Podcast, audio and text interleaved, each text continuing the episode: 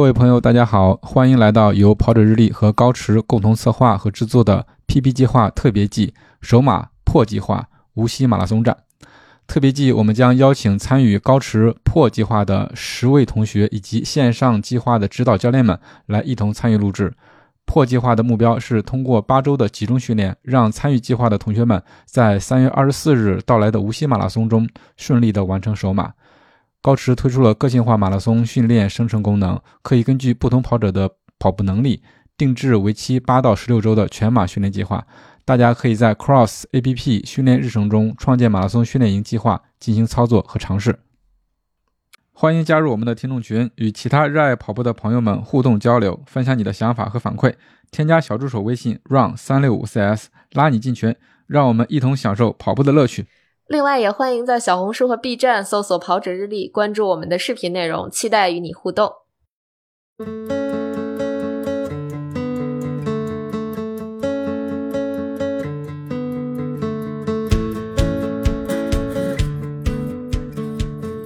大家好，欢迎收听 PP 计划之高驰破计划首马班的班会。今天是第一期，我是南子。Hello，大家好，我是佳宁。Hello，大家好，我是阿娇教练。嗯，欢迎大家来到咱们这样一个训练营的第一期。呃，因为是第一期嘛，所以说我们想要明确一下大家的一个训练目标。甭管大家之前是自己练呢，还是说有跟训练营，或者说是有咱们高驰的这样一个科学的训练体系，那第一步设定训练的目标都是十分重要的。所以说，我们第一期的主题是跟大家聊一下咱们的训练目标应该怎么设置，训练的周期怎么安排，以及有哪些切实有效的训练方法。除了我和佳宁以及阿娇教练之外呢，还有咱们三位学员，也请三位学员跟大家先打个招呼吧。Hello，大家晚上好，我是 Daniel。大家晚上好，我是这一次破计划的一个学员，我叫杨吉任。呃，大家晚上好，我是呃柳柳，也是这次破计划的一个学员之一。嗯，好的好嘞，欢迎欢迎大家。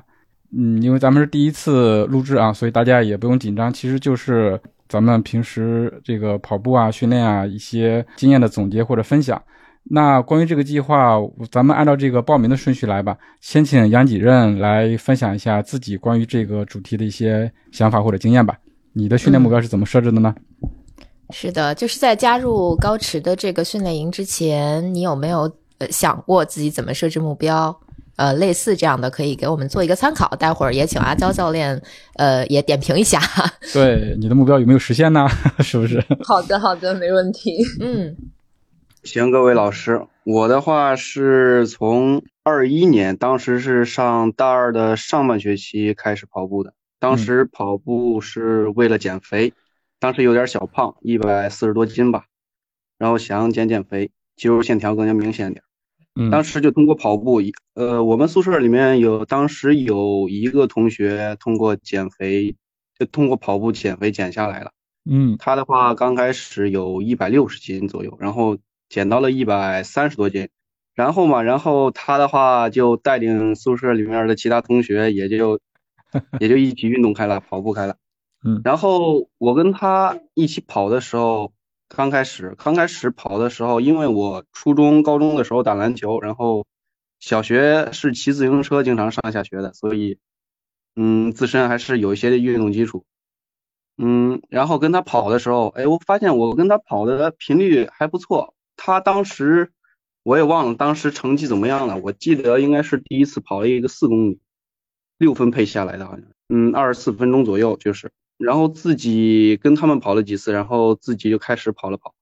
后来大概是跑了七八次之后，我有一次自己跑的，然后就五公里就近二十五分钟了，哎，我就感觉嗯自己。哎，自己很厉害，因为我感觉五分配好快啊，当时，然后就一直跑嘛，跑二十，就打算每天当时打算跑一个五公里，然后都跑进二十五分，但是这样练了两天之后，大概跑了几次，跑了几次，后来不行，身体出现了一些小的伤病，嗯出现一些小的伤病，后来就跑跑停停，跑跑停停，当时经常刷短视频。嗯，然后就刷的刷到一些那个网络上的一些教练，然后分享的视频，一些跑步爱好者吧，然后他们就说，呃，要多跑慢跑，多跑有氧，然后跑一些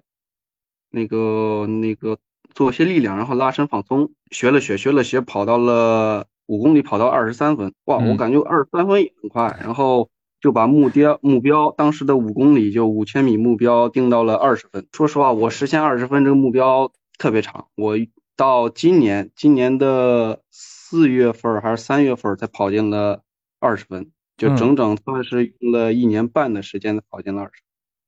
但是中间停训了很长一段时间，因为疫情，还有这个中间有一段实习，然后就没有跑步。呃，当时骑自行车来着，那年是二二年，二二年骑了有两千多公里，当然不是很多。然后发现骑自行车跟跑步其实搭边的没有那么多。骑自行车之后，然后再跑步，哎，还是特别累，就是还是不能以完全用骑自行车然后来代替跑步。其实聊的有点跑题了啊。跑题儿了，我目标怎么设计？反正就是 就跑嘛，跑的话，其实自己跟自己大概认识到自己能跑出来什么水平。比如说我跑到二十五分了，呃，五公里我就想跑到，就比如说五公里，我想跑到二十三分，或者说，哎，五公里有些那个大众跑者都知道很厉害的，就是能跑进二十分已经算很厉害了。呃，五公里既然能跑这么长了，我会想十公里嘛，然后长短不一都。间歇都练一下，嗯，然后十公里就开始想跑到，先跑一个，当时跑十公里跑的不是很多，然后就慢慢开始加练，然后十公里五十多分，然后最后进五十分，然后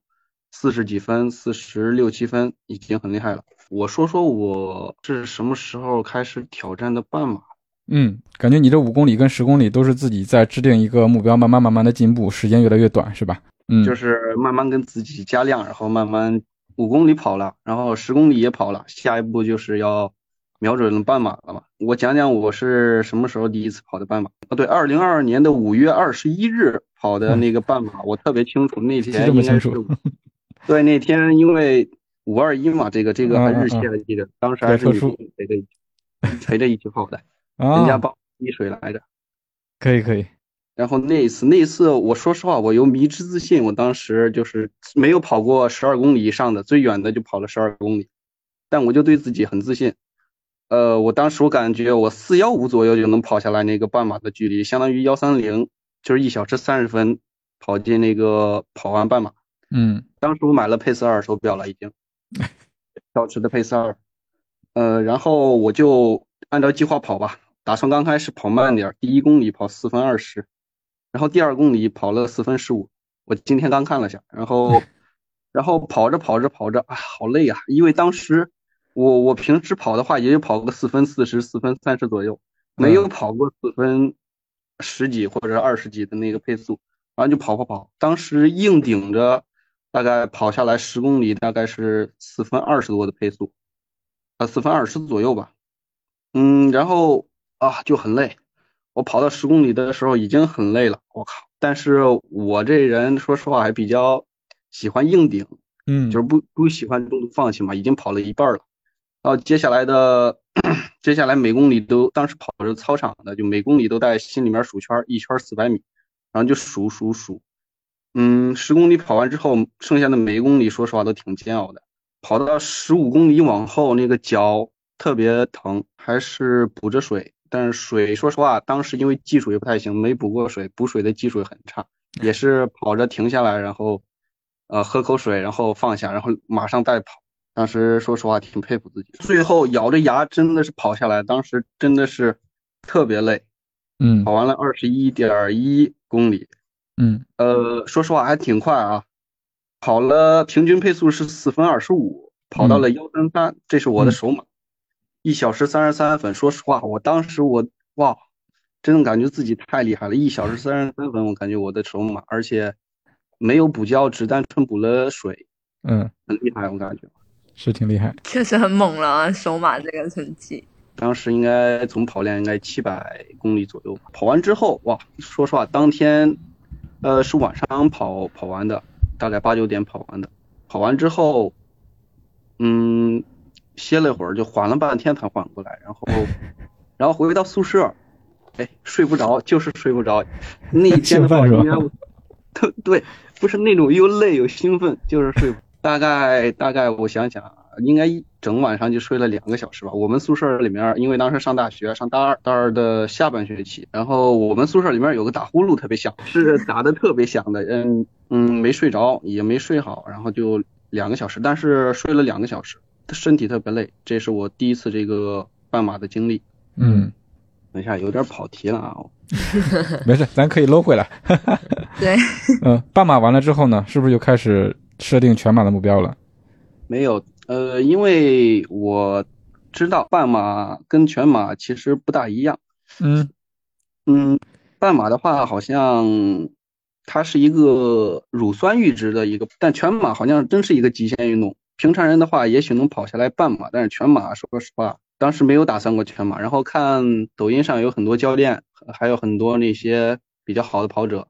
嗯，他们里面有说半马跑好之后，然后再尝试跑全马，因为你先要有自己的速度能力和一些把速度提上之后，然后再跑这个全马会更好一些这个成绩。嗯，然后就一直没想过全马，当时就一直打算跑半马，先提升提升半马的速度。半马十公里、五公里，有有点跑题了。就成了你今天的主题，有点跑题。没事，要不然我问我问几人一个问题吧。嗯，对，好的，娇娇就是其实像几任，其实跟很多跑者其实开始跑步的契机很像，因为我问过非常非常多的跑者，其实我的队员问他们最开始跑步的目标是什么，大家都说减肥，然后跑着跑着开始追求成绩。追求速度，追求一些距离。那我问一下吉人，就是你在五公里二十三分的那个阶段，其实你说去到二十分，你花了一年半的时间嘛？那其实这一个过程当中，你有做什么样的一些专项的训练的手段，去为了达到这个二十分钟的五公里吗？说实话，真的没有做一些专项的训练，因为当时说实话就是自己黑练。嗯嗯嗯，但是有一个准备，就是力量训练是加强了。嗯，但是当时就很怕跑间歇，就当时就特别怂，对于这间歇很怂，就因为自己跑五公里嘛，五公里感觉就一下子跑完之后就不喜欢就停，停一下的话再跑，有这种就是恐惧，知道自己停了之后就不想跑了，嗯，这种这种心理，嗯，然后然后之前跑五公里，最后的话能冲到三分五十多嘛。也感觉跑三分五十多的时候好累呀，就是那种特别累，然后所以就很害怕跑间歇，跑那个四分左右的配速或者四分以里的配速。所以其实训练计划上面并没有什么很针对性的改变，只是增加了力量训练。当时一直都说有氧跑，有氧跑，然后加一些长距离，但是不知道我当时不知道自己的有氧区在什么区，我就跟网络上有很多大神学。我看他们没事跑个五分，我也跑五分。但我跑五分，发现我这个跑五分跑四分多，我跑五分左右，OK，我就把五分当成我的有氧区间了，我就一直跑。但是我发现我跑五分，跑个十公里或者跑个十二公里，每周跑个三次四次的话，我身体经常受伤。当时，嗯，对，一受伤他就停滞不前了，然后他再恢复，然后当时说实话每。每两周的话都会受伤，你受一次伤的话，就需要歇好几天，甚至几个星期。嗯，所以这就是一个挺不好的事情的。嗯，也是当时年轻。挺。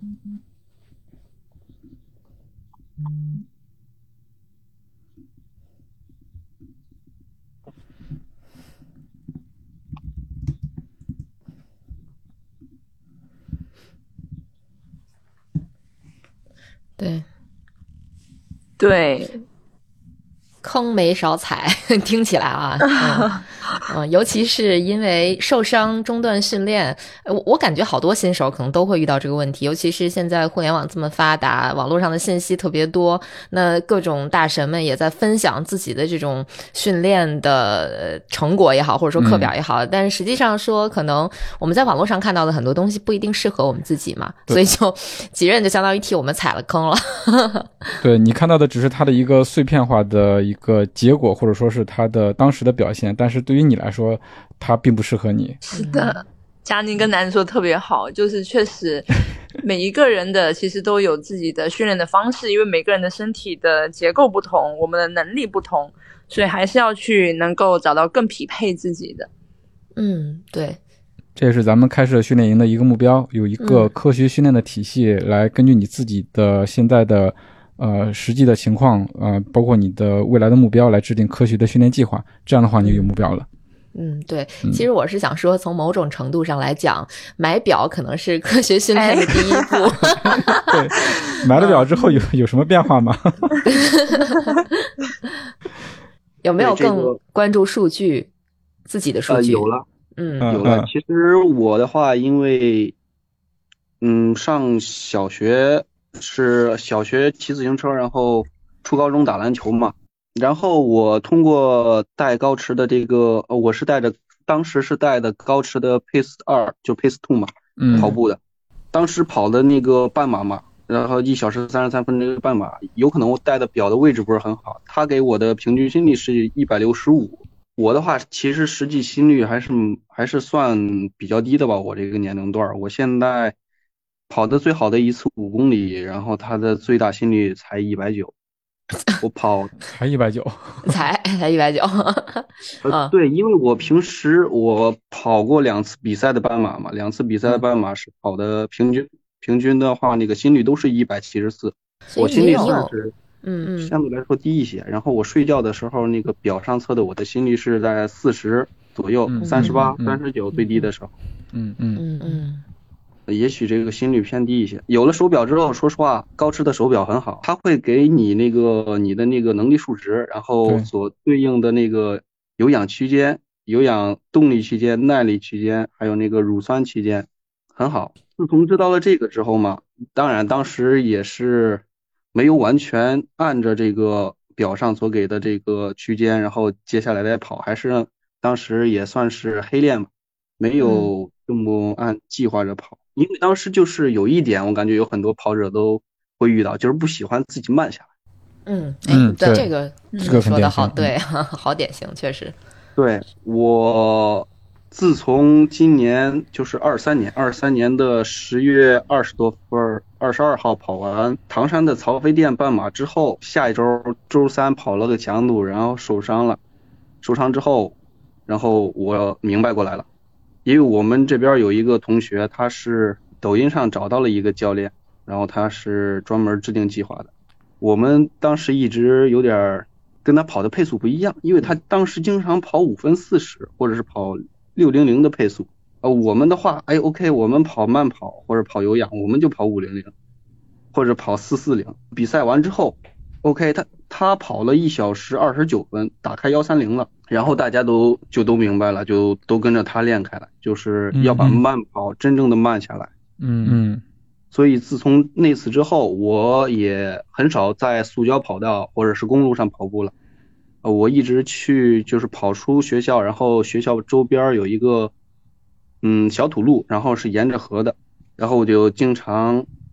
在河边跑步了，跑土路。然后当时是真的慢下来了，跑五分四十、五分三十左右。慢下来之后，感觉身体就好很多了，把这个有氧的区间给降下来了。嗯，确实，其实第一点就是关于伤病这件事情，其实手表也可以给到你一个数字去作为参考，就是大家可以去关注一下训练负荷，不单单只是单次的，可以去看周训练负荷，就是不要超出自己身体能承受的范围太多，这个也可以是一个很好的数值去判断你的身体的一个现阶段的情况。那第二个点，关于其实耐力这件事情啊，那确实是因为我们一直说耐力是基础嘛。那回归回来，其实按照目标的配速来讲，它可以比你的目标马拉松配速慢个六十秒每公里是没有什么问题的。对，慢即是快。其实我觉得刚才几任说的那一点，我我觉得大家都非常赞同，就是很多人他就舍不得慢下来，嗯，就觉得嗯平时自己训练的快，在在跑步的在那个比赛中间才会更快，其实不是这个样子的。嗯、对对对，就是所谓的慢即是快，是吧？这这个嗯好像跑圈里说的还挺多的一个算谚语吗？算黑话吗？算黑话，算黑话哈！我这个口不择言了。行，那吉任还有什么想分享的吗？没有什么了，嗯，让我、嗯让我再看看啊，我看一下今天这个主题。说完了之后，回头看一下主题。嗯，就是确保自己跑题跑的不够远。的确，呃聊的是有点偏了。啊，没关系。对，其其实很多还是对于初跑者非常有启发的，对吧？呃，对于我们也挺有启发的。我觉得大部分人踩过的坑，嗯，如果说新手听到了的话，希望能把这个坑避掉，对吧？嗯，对，特别是对于就是最开始一定要先慢这件事情，嗯，这是非常非常重要的。嗯，对，因为大部分人可能一上来就是跑步嘛，那我就顶着呗，顶着跑，可能就是身体的肌肉也顶着，这个心脏也顶着。其实这不是什么好事儿，什么事儿都应该是循序渐进的嘛，就慢慢来。那个速度一下起来特快，嗯，可能前前面还是风驰电掣，后面就该扶着膝盖 然后就换个地方了。对，这也是我们在最开始做训练计划的去进行规划的时候，其实就是，嗯，很多跑者其实，在最开始时候就想说，哎，我要去，特别是有一定的呃目标成绩的追求之后，就想要说，哎，我要去每一次训练我都要尽力跑。但其实回过头来讲，就是我们一周的训练的框架的建立，就是我们应该有一些要去突破的课表，那也应该有一些恢复的课表。那有一些训练应该是去做维持的训练，不可能所有的训练都是一直往前去进行突破，身体是需要一个恢复的过程的嘛。对的。哎，这跑圈黑话挺多的，就咱们聊的这一点点，其实阿娇教练已经说了。第一个就是刚才咱们一直说的那个慢即是快，然后第二个就是休息也是一种训练，是吧？对，嗯，这时候那个表情包就要出来了。今天高质量恢复，睡觉。觉。好，那如果如果几任那边没有什么可以分享的，我们要不就请下一位同学，我们交接棒一下。呃，下面有请庄征来分享一下吧。嗯，那 Daniel 来来分享一下吧。好嘞，我这次是我的首马，我个人的首马的目标肯定是先安全完赛，嗯然后有可能的话尽量跑进四三零之内，这是我后面两个月的目标。嗯嗯我个人的情况是三十九周岁，然后开始跑步到现在也就十三四个月。刚开始的跑步的时候就买高驰 Pace Two 了。为什么说十三四个月？因为正好是那个二零二二年的双十一，又买鞋又买表啊，然后买完装备了，就是逼自己啊，我要出去跑步了，嗯因为我有投资了，然后钱不能白花啊，不能白花，对，嗯，然后一开始到现在，我基本上都是一个人跑步，也没参加过什么跑团啊或者线下活动，因为到了这个年龄嘛，工作啊、家庭啊，其实好多私人时间是不受自己控制的。嗯一那我感觉，如果每天晚上的八点到十点，呃，饭后休息完这段时间是自己能利用的话，那这是我能留给自己跑步的。然后又可能自己有可能有点惰性，所以就严格的按照高驰手表制定的各种课表来 follow。呃，这种情况下我也不用动脑子了，我只要跟着他跑就行了。嗯，然后嗯跑着跑着，有可能跑着十来次之后，我的那个数据被他抓取之后，有了自己的一些阈值，心率的阈值啊，配速的阈值，然后后面的我的数值有可能更规律了。我会每个月嗯看我自己的月跑量，嗯，还有我的平均心率，还有我的步频，还有负荷，嗯，一个好的迹象就是每个月的月跑量在逐步的增加，心率在往下降，而且没有受过伤病，这是我感觉长跑能带我来带给我的一个益处。嗯嗯，前面几任说他最胖的时候胖到过一百四十斤的小胖子，那我想跟他说的是，我从一百六减到现在一百四，我已经很开心了。衡量的那个标准不一样哈，大家身高都不一样，就很难用一个绝对的数值去评价说什么是胖，什么是瘦，对吧？我觉得只要健康就好。健康就好。我有可能想做减法，就是不一定要成绩怎么怎么好，做减法，所谓的做减法就是，哎，我平常跑十公里用七十分钟，后来用六十八分钟，后来又六十五分钟，这也是一种减法。嗯然 后，嗯，平常如果跑完会很累，那诶跑了三个月之后没有那么累，或者是心率会更舒缓一点，这都是减法，然后嗯给我的心理负担也更少。我是嗯比较佛系的跑者，嗯嗯但是贵在坚持。我觉得长跑，呃，长跑的第一个词是长嘛，这个跟嗯我们人生是一样的，长长久久。嗯，有道理。嗯，好多周围的人看到我现在体态有变化，会问，会关心我，呃，怎么了？然后为什么喜欢跑步？嗯嗯，我看了好多普通，嗯，也可能是互联网平台或者是小红书上的一些这种归纳，我感觉就是年龄到了，年龄到了就喜欢跑步了。二十几岁的时候，那么无聊的事谁想做呢？对吧？嗯如果你的体检都很正常，嗯，又有好好朋友可以跟你一起出去，嗯，做其他娱乐活动，你怎么会一个人想去跑步呢？对吧？所以我感觉年龄到了，所以不得不选择一个跟自己独处的方式。嗯，总体来说，长跑给我的一个目标就是健康，嗯嗯，我这是人生的目标。嗯 那其实这呃，开始跑步的这十几个、十三四个月里边，算是没有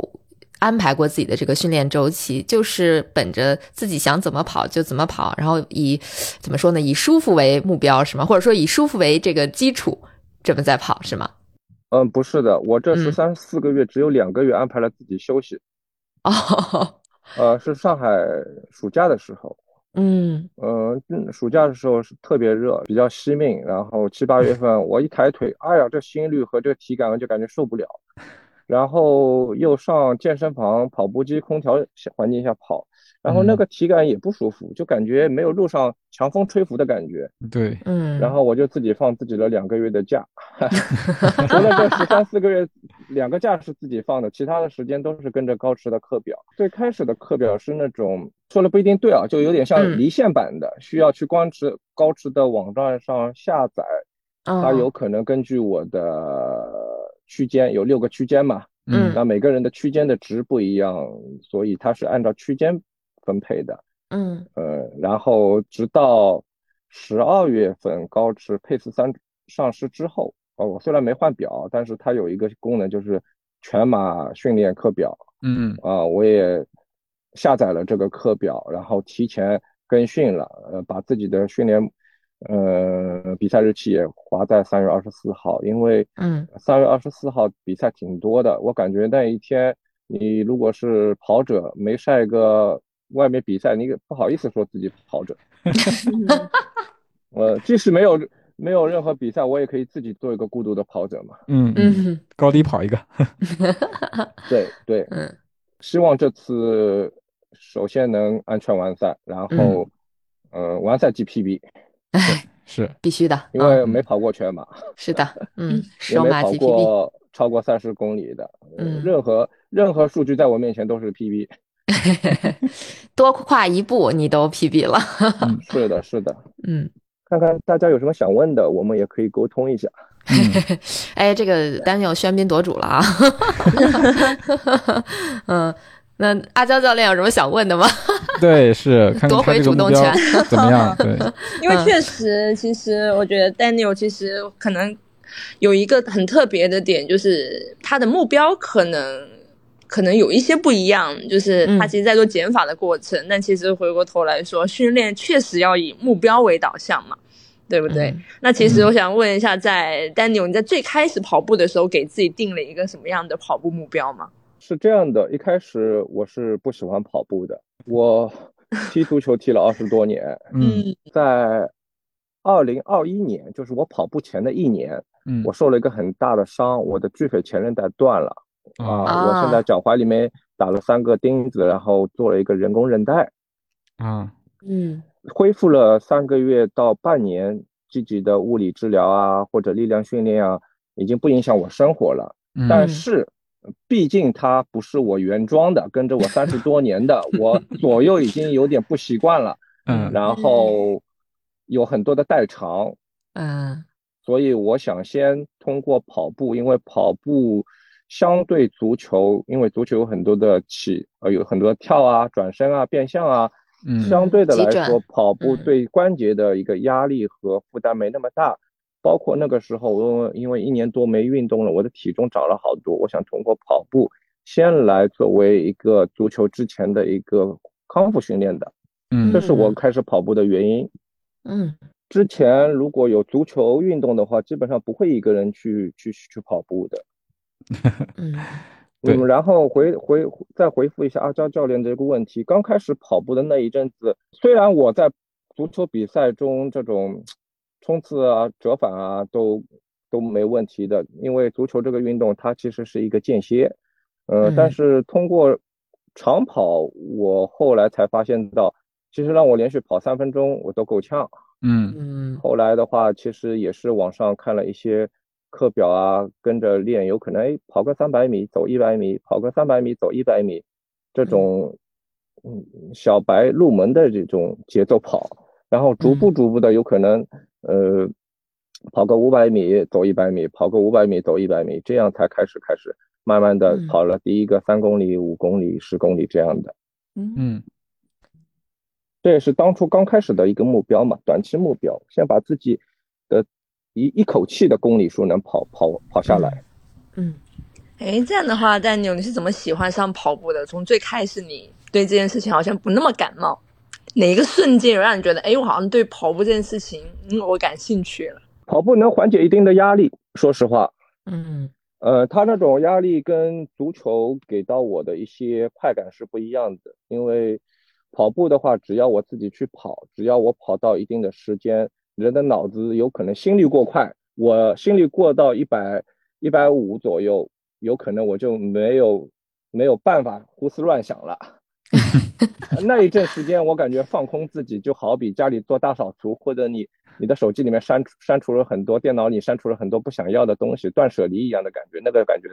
挺挺挺开心的。嗯嗯还有就是我跑步的时候，我感觉那个时候我开始以为那个季节不太好，啊、上海的冬天又要穿衣服又要换衣服出去跑步，后来才知道，哎，冬天才是最适合跑步的。我说上海的冬天啊 啊啊五五五到十度左右，嗯即使这两天挺冷的吧呃，呃，上海天气不能说冷，就是忽高忽低，这个不太嗯。好，就是嗯。比较容易感冒。那个时候我会感觉啊，一个人的快乐就是自己能给自己的快乐，比起别人能给到，因为那个是团体运动嘛，你不能嗯保证每一场比赛每一个队友都给你很很好的配合，或者有很好的一个结果。那跑步不一样，跑步你只要自己能满足自己的一个需求，那基本上这个结果八百分之八九十能完成，除非你嗯不不不迈开腿，对吧？不不去行动。嗯，哎呦。我听了 Daniel 的这个分享，我还挺有感触的。我觉得 Daniel 是一个特别标准的，从最开始往呃不能叫往高级进阶，但是就是往一直往上进阶的这么一个呃从小白开始到现在能够呃去目标一个全马这个感觉吧。他从、嗯他他做的是跑步时间的减法，这个挺有意思啊。这是我是我今天第一次听说这种方式，就是这种。我觉得就是跑步能提供给 Daniel 的这种情绪价值，就是在时间慢慢的越来越少啊。我跑十公里，原来可能六十分钟，现在五十五分钟，就是这种这种感觉，呃，是有那种成就感的。然后还有就是那种、身体上的从累到不累，就同一个配速，哎，我从累到不累，哎，这个变化就是那种呃细微而流，就是那不叫源远流长啊，就是就是那种细水长流的那种那种情绪上的安抚，我觉得是特别棒的。而且我觉得最有意思的是，我今天终于知道购物节还有另外一个效果是激励人运动。那 我觉得也应该是一开始有一个运动的目标，所以才会买运动装备，对吧？嗯是的，其实我听 Daniel 说，我其实更有感触，因为我跟你有一个共同的爱好，就是足球。我之前的话不玩别的，就只是踢足球。嗯、直到我跟你一样是受伤了，受伤了之后，或者说是我在足球场上的运动表现已经就是给不了我那种正向的反馈了，我就觉得自己动作慢了，或者说体力不行了，所以慢慢慢慢的足球踢的就少了。呃，转而像做跑步这种非对抗的运动，然后我中间有一段时间是足球和跑步并行的，但是很不幸的就是在两次北京马拉松之前的一一星期，我还在踢球，然后两次都受伤了，所以嗯从那之后我就。呃，真的是忍痛割爱，就是足球只是看看而已，真的就不敢再去跑了。我不知道嗯 Daniel，你现在跑步的话，你的最终的目标是要回归球场吗？呃，三月二十四号之前已经拒绝所有球踢了。漂亮。但，实际上跑步还是会对踢足球产生一些积极的影响的。对就是肯定的你会对你会在场上跑得比别人，就是你更像跑不死啊，你更像那个内德维德什么的这种这种球员。耐力型选手。对对对对，是，嗯嗯，当年在呃球队里面训练的时候，跑步也都是每天进行的第一项运动，就是先拉拉体能，跑跑步。嗯，嗯。是的，而且我们业余的足球，嗯，我是那种有可能爆发力比较好的球员嘛，嗯，然后我感觉其实足球运动结束的第二、第三天，我的劳损会比较多一点，因为我们业余足球不会像嗯、呃职业足球一样热身啊，或者是赛后拉伸或者康复做的那么到位，因为我们一周嗯。一场都是上班族，所以其实也就图个爽快。是的。但是，嗯，长跑我感觉不会，长跑只要就是我的这个应该叫短期负荷没有超过长期负荷那么高的情况下，不会就是嗯把自己的身体有太大的损伤，嗯嗯，所以就是长跑这个运动还是可以持之以恒的一个可能性会高一点，因为足球总归有一天你会远离球场的，因为你的伙伴也会渐会渐渐老去嘛。是的，不可能，我五十多岁了，还有跟二十几岁的小伙说，哎，加我一个好吗？不过我现在确实很多队员都是要么就从篮球场上退下来，要么就从足球场上退下来。嗯，哦，太逗了。还有一点，我会感觉也也是替高驰赞美几句。我感觉就是，首先不管是足球和篮球，他最后看的是一个结果和一个分。长跑这个项目到目前为止，呃，很多的数据可以代表你的成长和进步，因为有数据可以说话嘛。配速也好啊，心率也好啊，还有分段时间啊，这个都能代表你个人的成长，或者是你可以人与人、小伙伴和小伙伴之间做比较。但足球这东西怎么衡量，对吧？嗯，你不拿个金球奖，你也不好意思说，哎，我怎么样的？拿个足球先生，拿个世界杯冠军。你不戴手铐已经很好了。扯题了，可惜了。感觉很幽默。是是是，这个不好 get 啊。球迷都懂。呃，球迷都懂，球迷都懂，太啊，有意思了。这个叫银银镯子，银镯子。嗯，啊，越来越晦涩了，丹牛。我们还是聊回跑步，聊回跑步。嗯我这边目前跟高驰这边训练的话，就是一周差不多有三到四堂跑步课和两堂力量课，嗯。嗯，我我都是能准时按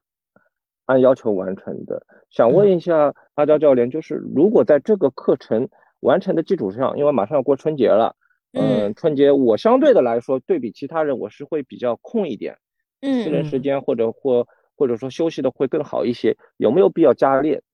这个的话，我觉得第一点要回去看我们的训练负荷，因为我们现在是更多的从数据维度去进行评判的标准的话，第一点从训练负荷上面不能增加的太多这件事情，因为训练还是讲究一个循序渐进。一会儿我也会跟大家讲一下一些周期化的一些理念。那每一个阶段我们的训练的重点应该是在哪里？那因为我们要考虑的不单单只是说这一个春节的问题。春节回来之后，我们衔接的训练，如果在春节过度的消耗，那其实人的体能是有限的，我们的恢复能不能来得及？其实这是需要考虑的一个问题。那第二个点呢，其实可以从我们的自身的一个身体感知的一个角度去进行评判。我觉得可以去去做一些适当的增加。那这个增加的手段，要么就是我们从量上面先去把它去进行着手，因为毕竟是我们是首次马拉松嘛，首次全马。所以更多的还是要从耐力的角度去更多的去进行一个训练的方向，所以到时候可以看看说能不能够说，要包括昨天我们也在聊，就是二十五公里的这个量，就我们先完成了这个基础的量之后，我们再看看能不能在往上推个两公里，这样再去把这个量再往上走一点点。那这是一种方式啊，另一种方式就会变成。比如说我单次我这一个训练的量我很难吃得下来，我很难跑下来，那我能不能去做拆分？比如说一天两练，去增加我的这样的一个训练的负荷。嗯好的，我的那个马拉松计划呃高驰一开始出来的时候我就开始跟练了，总的时间是十二周。嗯，它这边有显示我有四个周期，目前是基础期一，呃，第五周开始到基础期二，然后差不多八周以后是进展期。进展期，嗯，八周到十一周是进展期，然后后面三周是竞赛期。竞嗯赛期我的理解就是慢慢的有可能会跑的强度会小一点，让身体的一个疲劳感会好一点，更有嗯兴奋度去完赛嘛。我会不会我的现在的疑问就是因为我处于基础期，在夯实基础的情况下是见不到呃我的进展的，会不会有这种困惑？我的困惑就是这个。OK，那其实讲到这个点，那我就把周期化的训练理念先分享在这儿一下吧。嗯啊，对，我我先 放在这儿。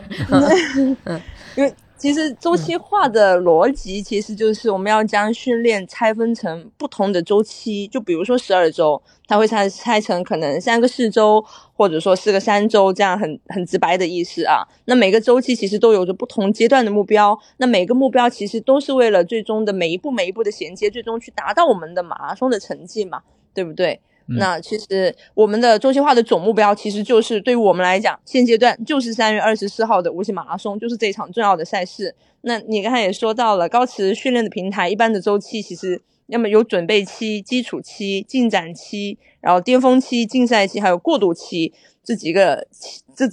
几个周期来去进行分化了。那基本上基础期它就是以轻松跑，然后去做一些维持。那因为耐力是我们的基础体能。它就是如我们如果把跑步比喻成建房子，耐力就是地基，因为你最终的我们要去做的一些速度上面的体现、速度的转化，我们需要有足够的耐力来去帮我们去进行分解这样的一个乳酸的一个过程。所以的话，其实耐力是非常重要的部分。我一直跟大家讲，如果想要去上速度，没有没有基础的耐力，没有基础的力量，你去盲目的去增加速度，运动损伤的风险概率是极高的。所以从安全角度来讲，我们一个一个周期去进行建立是合理化的。那所以这一个阶段，我们就把耐力先做好就好了。那我们衡量的目标，包括我们的目的，那就是耐力上面的变化。比如说我现阶段，就像你的做减法也好，我包括我们的这个目的，其实就是说我能不能去尝试一些更长的距离、更长的时间。那比如说在同样的这个有氧能力下面，我的我的配速、我的心率，我是不是可以去往上走一个点？那其实这就是我们这个阶段的目标。那对于说我们在下一个阶段要去进行速度的适应的时候，比如说我们在进展期的时候，可能会去做一些间歇的训练，对吧？那那个过程可能是更多的是去刺激到我们要去最终达成的这个目标马拉松配速的这个适应的能力，可能会超出我们的目标马配的这样的一个速度去进行适应。那巅峰期一般就是抗乳酸跑了，一些节奏啊，一些小的节奏，然后去做一些可一样，最终都是为了在我们的最终的竞赛期啊。竞赛期的目的就是马拉松配速跑为主，就是我要在训练当中去适应一些我们我们的，比如说我的目标是四小时五分四十一的配速，三小时三十分五分的配速，最终就是要去在训练当中去做最终的这一个适应，然后在比赛当中去进行发挥出来。所以其实周期化的训练其实就是从最最最初的基础，然后做一些速度上面的一些适应，然后到最终我们去做一些赛前的调整的一个过程，到最终的一个成绩的展现了。所以其实要看，所以对，不客气。所以每一个目标其实不同的时候，但其实我们回归回来，训练的周期化就是跟随着这一个流程走的，只是针对于每个人的目标，我们所需要去安排的细致的一些训练的内容会不同。那高驰其实也可以更好的，我们通过每个人的能力去给到大家更适应的一些训练的计划了。好的，嗯、那就提前把这个训练周期对为 怎么安排，为什么这么安排，呃，现在这一趴讲掉了。嗯，是，我嗯觉得大家也更加明确了，我们的这个计划是有周期的，每一个周期的目标是不一样的。对，然后针对每个人的目标，他在每个周期里面的训练内容也会有一些差异啊。嗯，对是的，这样其实可以更有针对性，更有适应性。嗯，这个周期是不是就是类似于很多课本上的那个曲线图啊？你可以，你也你也可以这么理解，但是其实回归回来，它其实是一个训练的一个呃复合的一个适应，因为我们这个点就要回归到哪里呢？就是我们人不可能一直训练是往上走的，就是我们需要有一个恢复的过程，比如说一般的我们的周期化，一般要么三加一三三三周的一个可能比较呃高强度的一些训练量的训练，然后再进行一周的一个恢复调整。那其实是，然后接下来再往下，比如说是二加一也好，二加二也好，那其实要是这样的一个训练恢复、训练恢复、训练恢复的一个过程。嗯，好的，这个我明白。嗯。就和我们打工一样，搬了五天砖要休息两天。哎，这个比喻特别好，这个绝了！为了更好的搬砖，简写易懂。为了下一周更好的搬砖，我我感觉下一步就要搬出《资本论》了。为什么会休两天？OK，嗯，行，嗯，那要不咱们就下一位同学的分享。下一位同学，嗯嗯，谢谢谢谢丹尼。好的，谢谢丹尼。谢谢丹尼。好的，那咱们下一位就是柳柳吧。啊，对，嗯，呃，刚才呢 听完那个就是啊吉任和那个丹尼尔他们的分享，我感觉我我应该是算那种又没有天赋，然后又不是特别努力的那种人。谦虚了不是？怎么上来先给自己贴标签儿呢？哦，没有没有，就是听完了之后呢，就会有一点这种感觉，因为呢，感觉吉任的话呢，刚开始跑步的时候呢，他的那个。就是那个配速啊，各方面都特别的厉害。呃，因为我呢是，呃，二一年十月份，然后就是二一年左右开始，呃，就是跑步的嘛。然后我现在还对第一次跑那个，呃，跑步的那个是跑了三公里。然后我就是我其实应该也感觉自己挺自信的，应该是没问题。结果呢，我因为第一次跑步，然后就跑完了之后疼了三天。后来就不跑了，是后来又继续坚持跑呢，可能是跟家人的关系就是是有关系的。他就是大家一起线上打卡，然后就坚持下来了。嗯，再后来呢，就呃自己呢就好像觉得跑步挺解压的，然后也就是有时候下班了之后呢，就觉得啊可以去，可能心情不是特别好或有点压力的时候去放松一下，就选择了跑步这一个运动。呃，我第一个半马的话，就是人生第一次跑半马哈，然后我是呃配配速的话是六十六左右，然后呢用了两个小时二十四分钟零八秒，对，算算是比较没有天赋的一个选手，呃，但是呢，就是我是属于养生跑，也比较享受就是跑步的这个过程，就是它能够给你带来一种那种让你觉得你是跟身边的那个就是。跑步的风，然后身边的那些物景，然后都能够就感觉好像有那种心流的那种感觉，嗯，很放松。然后所以后面就很爱，就爱上了跑步这个运动。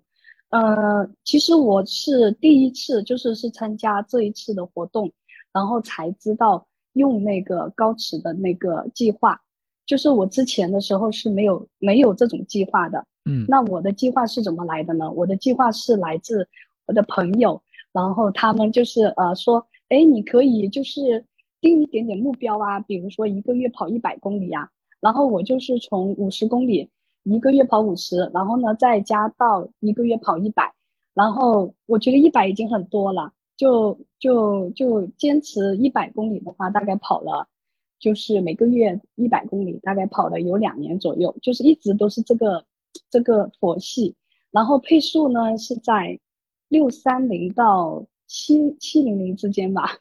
就也是，就是我不讲究那个速度的，就是慢慢的跑，嗯，然后后来呢，就是为什么会突然之间就就卷起来了哈，就是因为因为身边的就是伙伴呢，他们都好卷，然后就自己也会有一点想法，是不是我也可以提高一点点我的速度，就跟着他们去尝试了一下那个就是那种五分配啊，然后发现。哎，真的是好累啊。对，后来，嗯，后来呢，就我觉得，嗯，我身边的朋友就有一个姐姐，就人很好，她就跟我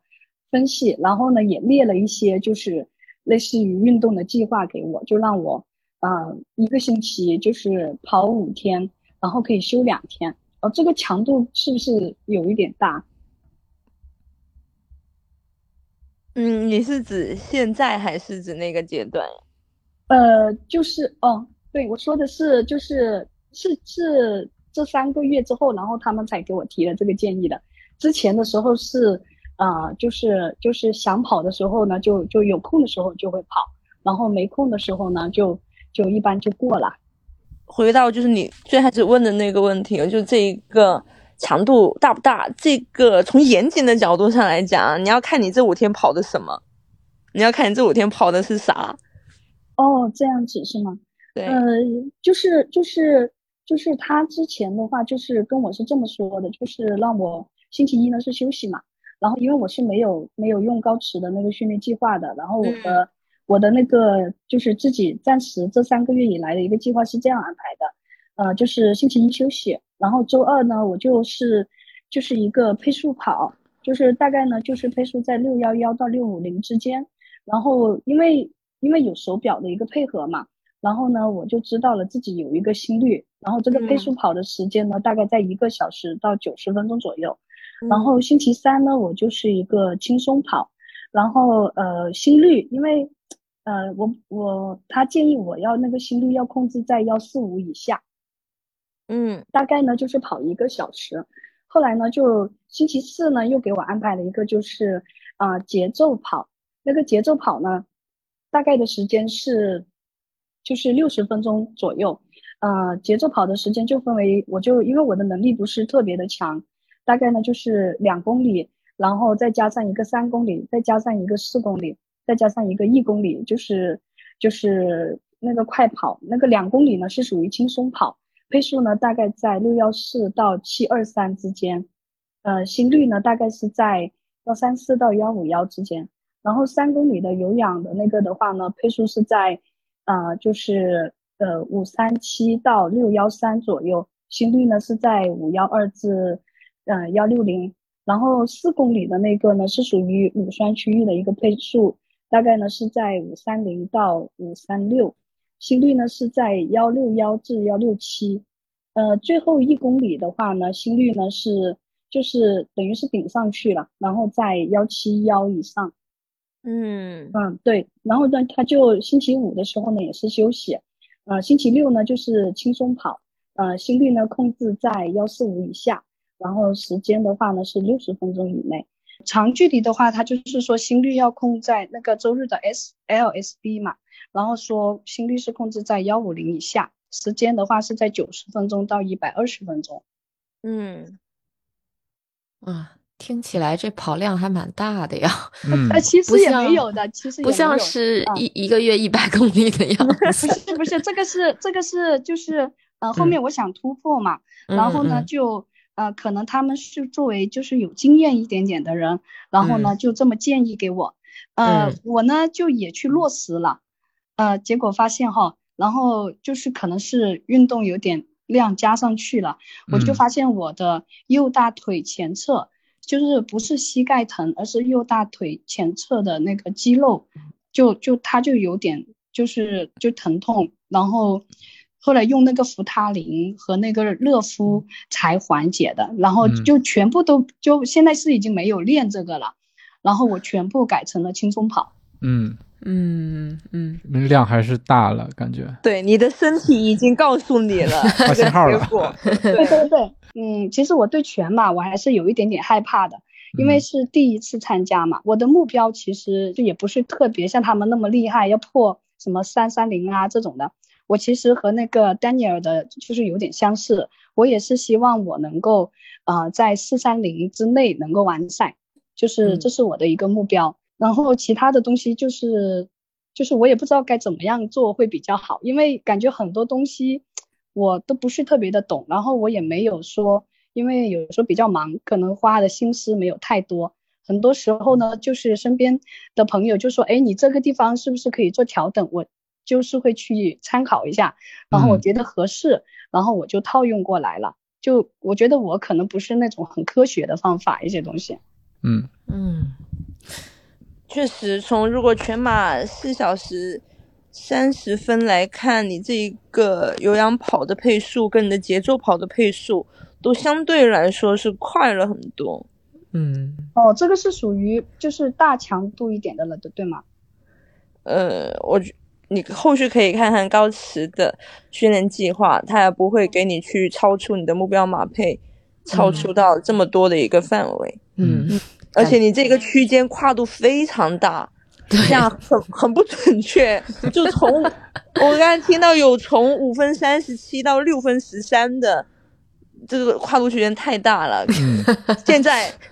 还好，没事儿，高驰能够去帮助你解决这个问题。所以现在就是后来我发现，我看了一下那个。就是生成了高驰的那个训练计划，它是按照我也不知道他手表的那个评估是怎么去评估我的一个能力的哈。说我就是预测我能完全马完赛呢，大概是在四个小时零一零一分吧。然后呢，就是我设置目标这个计划的时候呢，它也是这么推荐的。所以呢，我现在用的这个。呃，咱这边高驰给我推荐的那个计划的话是四小时内完赛的，我会有一点怀疑自己，就是会不会做不下，跑不了四小时以内啊？没关系，我们可以先做一个呃假设，然后再看训练的一些现实结果，我们再去做调整嘛。嗯，好好，可以的，挺有意思。呃，我觉得今天咱们这几位同学的分享就各有各的特色，嗯，都非常有代表性。对，嗯。就是柳柳，他就属于，其实他也没有想说动脑子去呃研究这个，而是朋友给了一个推荐的课表，然后直直接就应上了，套用了，对，套用了，然后结果对听见，然后套用的结果就是可能造成了一点点小小的伤病的困扰，但是也及时的停止了，然后接下来就可以对跟着高驰制定的课表来进行一个训练。那刚才阿娇教练也讲了，如果说这个过程中。比如说目标设置的有一些问题的话，那再再来调整就好了。那嗯，要么我们最后就还是请阿娇教练来讲一讲我们今天的这个主题内容，刚才没讲的那两个部分。第一个就是我们的这个训练目标怎么设置会比较合理一些。好，哎，那其实第一点关于马拉松的目标制定，其实主要有两个维度了。第一点就是。我现在的能力是怎么样的？那其实这个能力可以从两个角度去进行判断，就是就是参考第一个就是参考我之前的这个跑步的成绩啦，比如说我的个人最好成绩，包括近期的一些比赛的成绩，半马也好，或者十公里也好，或者说有全马的同学的话，也可以去参加参考全马的这一些成绩。那第二个点呢，就是可以去参考我们高驰手表 APP 上面的一些成绩的预测。来去进行自我能力的这样的一个判断，那我首先清晰了我现阶段的这样一个能力，我接下来才能更好的去往下走一步，说，哎，我到底是应该往往哪个角度去进行提升，提升到多少这样的一个区间？那第二个点的话呢，就是我觉得大都是大众跑者啊。就是我觉得还有这一点是真实非常非常重要。我们都知道跑步是需要付出时间跟精力的，嗯，所以这个点的衡量就是我能为跑步这件事情，我能为这一个目标成绩，我能够去付出多少的时间跟精力。比如说我每周到底真实能够花多少个小时跑步，花几天来去进行跑步，那每周的跑量这个可以根据之前的跑量，然后再去进行。周跑量增加不超过百分之十的原则去进行一个推算，然后第三点其实可以从手表告知手表的数据里面去获取的，就是我的身体的这一个训练上面的一些承受的负荷能到多少。然后还有一个点呢，其实就是很重要啊，就刚才我们也一直在提的，就是我的恢复、我的营养能够去做的怎么样。其实就是从大的维度，就从这两个维度去进行判断，就是我现阶段的能力，跟我能为跑步付出的多，能为跑步付出的时间跟精力去进行判断就好了。我觉得大家这两个点可能更好的能让大家去结合更真实的情况，去给到自己更好的一些训练的模式吧。嗯。不知道阿娇教练的这两个维度，大家有没有理解哈？就我觉得可以慢慢的品一品啊，细品。综合的评估啊，我这边想提醒大家一点，就是说咱们这个手表啊要多戴，因为阿娇教练刚才也说了，高师会给咱们咱们的目标制定这个计划，但是它的基础是关于你现在一个水平的评估。那你只有多戴手表的话，手表才会更加的了解你，这样的话才有才能出一个更加精确的，或者说是适合你现在情况的一个计划。对，就是手表收集的数据越多，它的评估就会越准确啊，基本上是这么一个逻辑。嗯，那咱们就来最后一点吧，就是请阿娇教练简单给我们讲讲有哪些切实有效的训练方法能够帮助我们提高的。这个大家可以，我觉得可能展开讲有点困难，就是可以请阿娇教练给我们大概讲一讲有哪些，然后大家可以去回去查一查哈，百度一下，研究一下。嗯，看看阿娇教练的视频，对吧？对，谢谢 谢谢，嗯这小广告。呃，其实最重要的，其实训练我们无非就分为跑跟练嘛，那再嗯多加一个，其实就是恢复的手段。嗯那其实跑的话，第一点就是跑耐力。那耐力的维度来讲，我们就是从有氧的角度去进行。那一般的话，一周有一次的长距离的训练，那这是我们要去进行掌控的。对于半马的选手来说，我们要在赛前去适应十五公里的这样一个量。那对于全马的选手来说，三十公里的量是我们需要去进行触达的。那这是从耐力的角度，那其其余的其实在周中可以去做一些日常的一些常规的量的一些有氧跑了。那这是耐力的部分，这个是我们在训练最开始先要去把这个基础去进行打牢的。那第二点，其实我们在最开始要做的，其实还有一个叫做力量的部分，包括可以看到在高驰给我们去推送的一个课表当中，也有两次的力量训练。那力量训练，大家就真实的可以看看我的视频，因为 我确实很重视力量训练，对因为力量训练从两个维度来讲帮助跑者，第一个就真实帮助我们去避免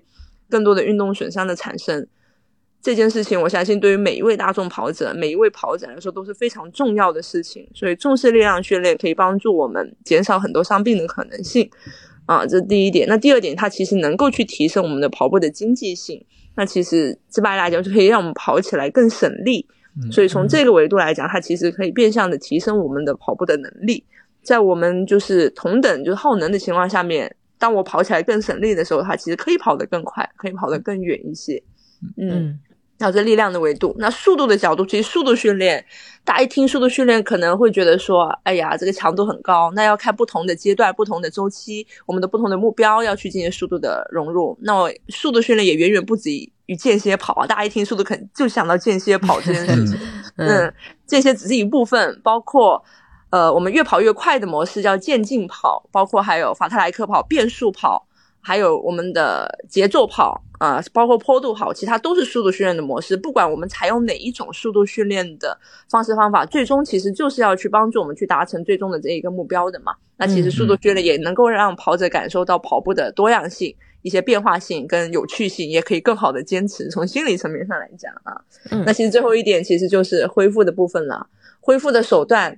像非常重要的一件事情，睡眠啊，嗯。嗯。然后包括还有放松拉伸，嗯，这件事情真的是非常非常重要。虽然我每次跟我的队员就是一直在讲，就很老生常谈的话题了，但真实能够扎扎实实做好这件事情的人，呃，做好这件事情的跑者啊，其实真的是太不是少了，不是嗯。非常多的，就是从我一个执教九年的教练来感受，对，因为很。我在这里，我再额外提一点，如果针对于小白跑者来讲，你做好热身跟放松拉伸，和做一些基础的力量训练，真的能够帮助我们在健康的基础之上，又能够去循序渐进的达成你的跑步的目标了。嗯嗯，好，然后第二个维度是放松啦，那第三个维度其实就是营养的部分，包括我们训练后的一些及时的补充，包括训练中的一些补充，包括训练前的补充，比如说糖原啊、蛋白质啊。对女生来说，呃，脂类可是我们也是我们需要比较去重视的一些的方向，大家可以去做一些研究跟调查，可以恢复，没有恢复就没有训练，没有训练就没有比赛啊，这这环环相扣的一个过程。嗯好啦，嗯，嗯我的分享就这些。啊，好，谢谢阿娇教练。咱们也是第一期嘛，所以说阿娇教练从大的方向或者说是高屋建瓴的给咱们分享了一下，包括咱们的目标怎么设置、周期安排以及一些训练方法。我觉得大家可以从大的方面能够了解马拉松训练、马拉松科学训练到底是什么样的一个事情。是的，也期待大家真实的可以去落地实践好每一次的训练，能够健康的去完成我们的嗯马拉松的目标。嗯，好嘞。那我觉得时间也差不多，那咱们第一期的班会就到这里了，谢谢大家的收听。咱们如果说关于这次训练营有什么问题，或者说大家想跟练的话，也可以在下面留言跟我们反馈。那咱们这期就到这里，下期再见，谢谢大家。谢谢大家拜拜。